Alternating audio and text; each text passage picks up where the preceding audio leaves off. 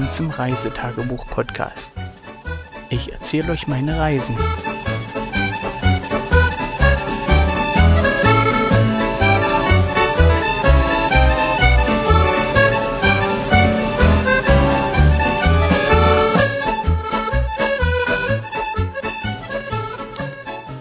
Hallo, da bin ich wieder. Diesmal mit dem Reisepodcast, aber diesmal mehr mit einem Metathema oder zwei Metathemen.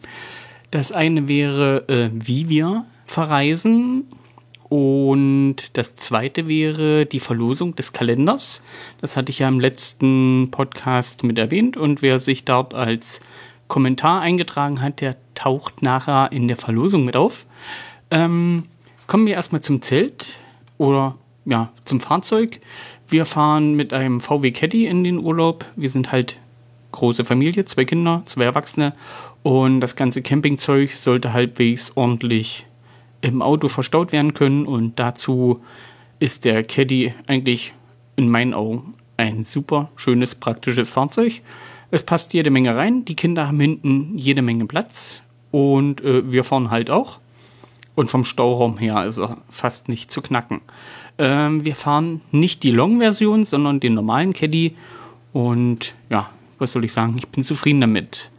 Beim Zelt ist es so, wir haben, nachdem wir ein Birdland M hatten, äh, deswegen einem Bodenschaden wieder eingeschickt, ein Birdland 4E von Outwell und ist sozusagen das zweite Familienzelt, was wir äh, von der Firma haben.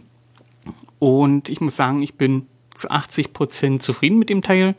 Es ist ein Tunnelzelt, wenn man das so nimmt, Familienzelt für vier Personen und ein bisschen Platz. Und hat vorne eine große, na, wie nennt man das, Apsis, wo man auch äh, als Familie sitzen kann und wenn das Wetter ein bisschen bescheiden ist, äh, drinne essen kann und ja, ausreichend Platz. Ich werde in der Folge oder auf der Homepage noch ein paar Bilder verlinken, sozusagen, dass ihr ein bisschen euch einen Überblick verschaffen könnt, wie das aussieht.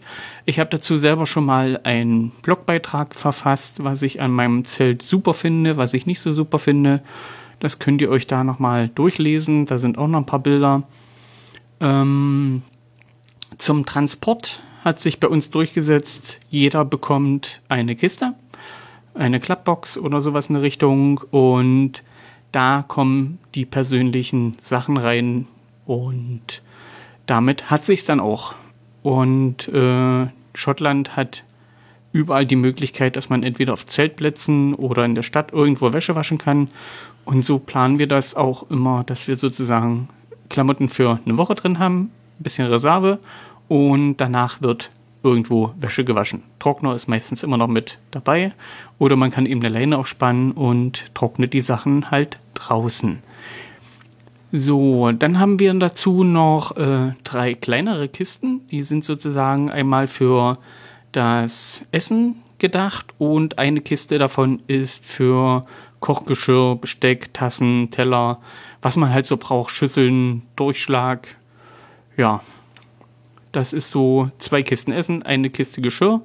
Und äh, nach dem Urlaub wird die Kiste mit dem Essen, was leer ist, sozusagen wieder mit Mitbringseln aufgeführt, äh, aufgefüllt. Und wir bringen halt immer mehr Sachen mit zurück, wenn wir in Großbritannien sind, als wir hinnehmen.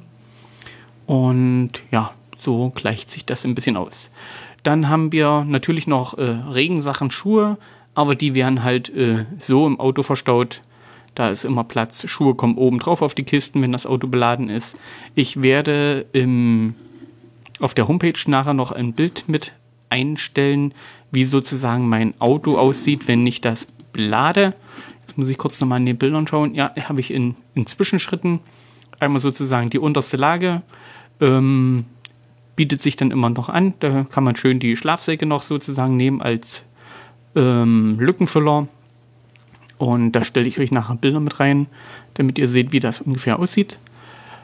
Ähm, der Caddy ist nachher sicherlich hinten schön voll. Da kommt noch äh, das Zelt rein, das relativ große Abmaße hat. aber super schön hinten in die Kette reinpasst. Wiegt halt auch ein paar Kilo mehr. Ich glaube 18 Kilo, sagt der, äh, der Packzettel.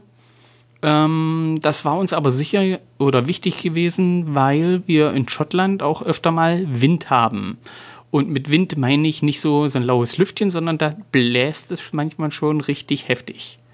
Und das Birdland 4i bietet halt vorne die erste Stange als Metallstange aus und hat sozusagen da schon mal eine feste Struktur, die man dann mit Absperrleinen äh, sozusagen schön verspannen kann. Und die anderen zwei Stangen von diesem Tunnelzelt sind aus Glasfasergewebe und relativ stark wandig und bieten doch eine doch sehr gute Stabilität auch im Winter an. Wir haben das 2014 schon äh, probiert und das Zelt stand in Allerpool auf dem Zeltplatz bei Sturmböen sicher wie angenagelt auf dem Platz. Ähm, gut ist, wenn der Platz da schön äh, beschaffen ist, dass man die Heringe auch bis Anschlag reinkommt. Und zusätzlich stelle ich halt das Caddy, äh, das Caddy, genau, den Caddy immer noch so hin, dass der das Fahrzeug die Hauptwindlast abfängt und das Zelt sozusagen nur noch ein bisschen abfangen muss. Das ist das Schöne in Großbritannien oder zumindest an den Zeltplätzen in Schottland, die wir besucht haben, dass wir das Fahrzeug immer mit ans Zelt nehmen können, dass es nicht separat stehen muss und ja, bietet halt so Vorteile. Was haben wir noch im Zelt? Ähm, Isomatten. Wir haben solche aufblasbaren, selbst aufblasbaren. Wir haben eine Partner-Isomatte die ist, glaube ich, 1,40 Meter mal 2,5 Meter, wo die Kinder und ich drauf schlafen. Und meine Frau hat eine äh, normale, einfache Isomatte, glaube ich, 6 Zentimeter. Und äh, die Partnermatte, die hat, glaube ich, 8 Zentimeter Hubhöhe, wenn die sich voll aufgeblasen hat. Und ja, das ist sozusagen die, der Untergrund. Dazu gute Schlafsäcke, das war uns wichtig dass man halt auch bei miesen Wettern nicht friert. Und gerade wenn das nasskalt ist, ist es schön, wenn man sich in seinen Schlafsack zurückziehen kann und man hat relativ warm. So, das wäre das zum Zelt. Kochen. Da haben wir einen Einflammengaskocher. Ähm, ich werde dazu, ich habe glaube ich von meinem Kocher, jetzt, lasst mich noch mal kurz in den Bildern gucken. Äh, da, beim Essen habe ich keinen. Und ähm, ich glaube, ich habe den Kocher gesehen. Ja, ist, bei dem Zeltbild ist ein Bild vom Kocher mit bei, aber man sieht ihn relativ schlecht. Das ist ein Einflammenkocher mit äh, Gaskartusche, und zwar diese länglichen Gaskartuschen.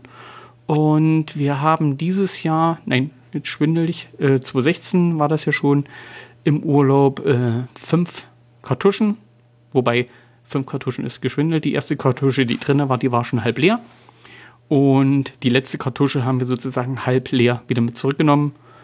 Und wir sind damit super ausgekommen. Die passen relativ gut. Ich habe mir zu dem Gaskocher noch ein Windshelter gebastelt, also sozusagen ein, ein, ein Windschutz, den ich dann äh, ringsherum aufstellen kann. Das sind, ähm, wie soll ich sagen, Metallstäbe, oben die, haben die ein Loch, wo ich sozusagen eine Stoffbahn mit angenäht habe und die kann ich dann ringsrum um meinen Gaskocher aufbauen und habe dadurch gleich nochmal einen Windschutz und das macht sich gerade beim Zelten, wenn man draußen kocht, relativ gut, weil äh, mit Wind kochen, da wird viel Wärme weggepustet und das muss nicht sein beim Kochen. Deswegen mache ich nochmal einen Link zum Gaskocher, also einem Modell unseres Gaskochers dann haben wir noch einen transportablen Tisch- und Sitzgruppe. Ähm, da muss ich sagen, das war mehr B-Ware, wobei der Preis mit, mit damals über 100 Euro, glaube ich 124 Euro haben wir bezahlt. Äh, ja, es war nicht das teuerste und nicht das billigste. Und von den Bewertungen her, äh, ich habe mich da von Amazon leiten lassen, was so möglich ist. Da gab es zwei, äh, Dings, zwei Sternbewertungen und auch vier Sternbewertungen. Äh, ich muss sagen, ähm, der Tisch ist ausreichend. Es ist leicht, wirklich sehr leicht. Äh, Tischbeine kann man noch anschrauben. Sozusagen das ist alles zusammengeklappt in einer Kiste. Und äh, dazu werde ich auch einen Amazon-Link packen, weil äh, da, wo ich den gekauft habe, den gibt es dann nicht mehr bei dem Shop. Und da kann man sich trotzdem ein Bild machen und bei den Bewertungen mal lesen. Ähm, wir hatten nach dem ersten Urlaub die Sitzfläche sozusagen durchgesessen. Im Grunde genommen ist das Presspappe, oben ein bisschen mit äh, Plaste beschichtet und laut äh, ja, Beschreibung sollte es 90 Kilo aushalten. Ähm, bei meinem spitzen Hintern hat es leider nicht gereicht. Ich habe sozusagen mh, hm, die, die Schicht durchgesessen, wie man das so. Jedenfalls, die Presspappe hält nicht und ist als Sitzfläche total ungeeignet. Soweit ich das mitbekommen habe, soll es den Tisch auch in Aluminium geben, also sozusagen Aluminiumsitzfläche. Wenn sich jetzt jemand denkt, ich möchte so eine Tisch-Sitz-Kombination kaufen, ähm, nehmt lieber den mit der Aluminiumsitzfläche. Die Spellerkartfläche kann ich nicht empfehlen. Für den Tisch ausreichend, ohne Probleme, aber für Erwachsene zum Sitzen ungeeignet. Ähm, das Schöne ist halt an der Kombination, die Tische kommen zusammen, äh Quatsch, die Bänke kommen zusammengeklappt in den Tisch und der Tisch wird zusammengeklappt und man hat sozusagen eine kompakte Einheit, die man schön im Auto verstauen kann. Das sieht man dann nachher auf den Bildern im, im Auto, die ich euch noch mit reinstelle. Und ja, wir sind eigentlich relativ zufrieden. Es gab noch andere Modelle, die wir uns angesehen haben. Wir haben uns für die entschieden, weil man die Bänke halt separat hat und hin und her tragen kann. Das war uns relativ wichtig. Äh, bei den anderen war es so, dass die Tisch- und Sitzkombination eine Einheit bildet, äh, ähnlich vom Gewicht ist, aber eben nicht so flexibel einsetzbar. Und so kann man sich halt die Bank mal schnappen, irgendwo an eine Mauer tragen und sich halt dort hinsetzen, anlehnen, was man mit den anderen Kombis nicht machen kann. Ähm, wie gesagt, ach so, zu dem Zelt hatte ich noch vergessen zu sagen, wir haben ein Zelt genommen, was einen Unterboden hat, komplett über die ganze Fläche. Das war uns wichtig, weil ja an Schottland, wenn es dann mal regnet, dann läuft halt das Wasser auch mal den Hängen entlang nach unten und das würde im Zelt zu viel Matsch geben, weil das suppt irgendwann durch. Wenn es regnet, regnet es halt richtig.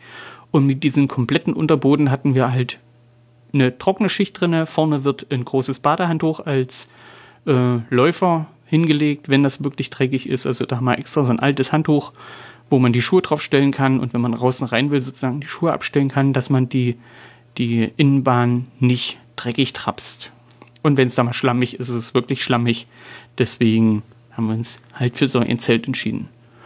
So, das soll es grob zum Zelt gewesen sein. Das wird heute eine relativ kurze Folge. Und der Teil jetzt mit Camping, Ausrüstung, bla bla bla, ist eigentlich nur gedacht, um ein bisschen Zeit zu schinden, denn es geht ja um den Kalender. Ähm, ich habe jetzt nicht durchgezählt, wie viele Kommentare es waren. Es müssten so um die 15 Kommentare sein. Und ich habe die Namen aller Teilnehmer, die sich sozusagen auf den Kalender beworben haben, in einem Gewinnspiel-Tool äh, aus dem Internet eingegeben. Ähm, und drücke jetzt nur noch auf Auslosen. Und dann sollte mir ein Name angezeigt werden. Und zwar ist das Angelika Schweigert.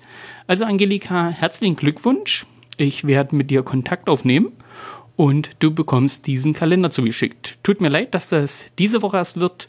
Ähm, ja, wie man das so ist mit Kindern. Es ist nicht so ganz einfach. Man lässt sich halt ein bisschen verleiten, mit den Kindern länger zu kuscheln und dann pennt man halt im Kinderbett ein. Ähm, soll jetzt nicht wieder vorkommen. Ich mache den Podcast fertig, der wird veröffentlicht und den Gewinner erfahrt ihr nur hier. Der wird nirgendwo öffentlich hingeschrieben. Es soll ja ein bisschen Spannung sein. So, nächste Woche geht's weiter mit der nächsten Folge vom Reisetagebuch aus Schottland und viel Spaß, bis demnächst. Tschüss.